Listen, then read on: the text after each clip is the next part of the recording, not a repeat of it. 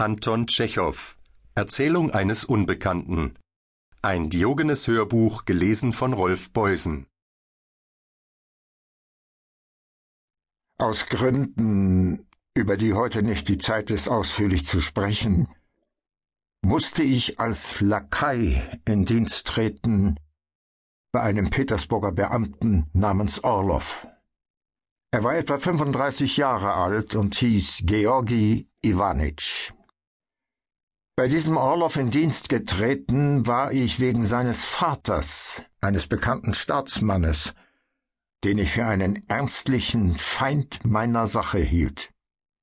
Ich rechnete damit, dass ich bei seinem Sohn, anhand der Gespräche, die ich hören, und der Papiere und Notizen, die ich auf dem Schreibtisch finden würde, in aller Ausführlichkeit die Pläne und Absichten des Vaters würde studieren können. Gewöhnlich rasselte gegen elf Uhr in meiner Bedientenstube die elektrische Klingel, die mich wissen ließ, der gnädige Herr ist erwacht. Wenn ich mit den gereinigten Kleidern und Stiefeln ins Schlafzimmer kam, saß Georgi Iwanitsch regungslos im Bett, weniger verschlafen als vom Schlaf erschöpft, und starrte auf einen Punkt, ohne über sein Erwachen irgendein Vergnügen zu äußern. Ich half ihm beim Anziehen. Er fügte sich nur ungern, schweigend und ohne meine Anwesenheit zu bemerken.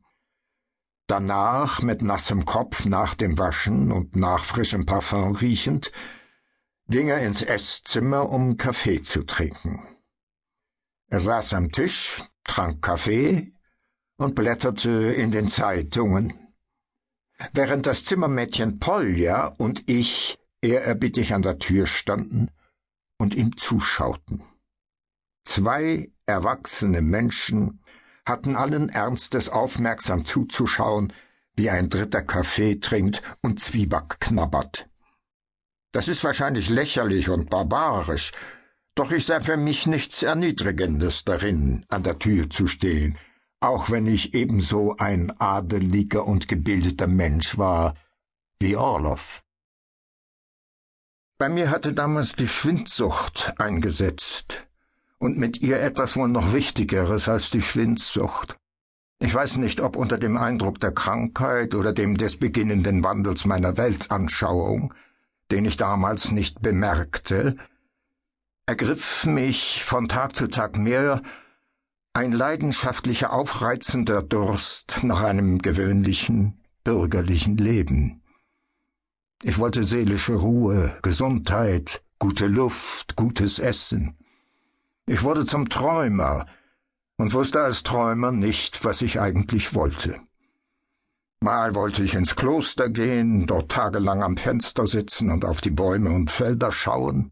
Mal stellte ich mir vor, wie ich fünftausend Desiatin Land kaufe und als Gutsbesitzer lebe.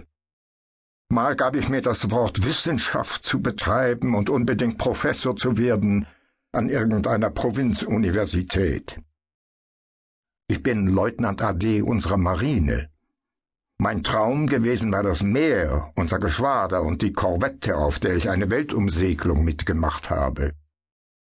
Ich wollte noch einmal das unaussprechliche Gefühl erfahren, wenn man auf einer Fahrt durch den Tropenwald oder beim Anblick des Sonnenuntergangs über dem Golf von Bengalen vor Begeisterung erstirbt und sich gleichzeitig nach der Heimat sehnt. Ich träumte von Bergen, Frauen, Musik, und neugierig wie ein kleiner Junge betrachtete ich die Gesichter, horchte auf die Stimmen.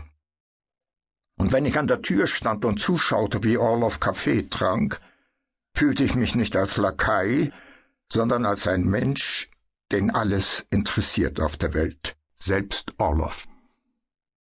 Orloffs Äußeres war petersburgisch. Schmale Schultern, lange Taille, eingefallene Schläfen, Augen von unbestimmter Farbe und spärlicher trüb gefärbter Haarwuchs an Kopf, Bart und Schnurrbart. Sein Gesicht war gepflegt, verlebt, und unangenehm. Besonders unangenehm war es, wenn er nachdachte oder schlief.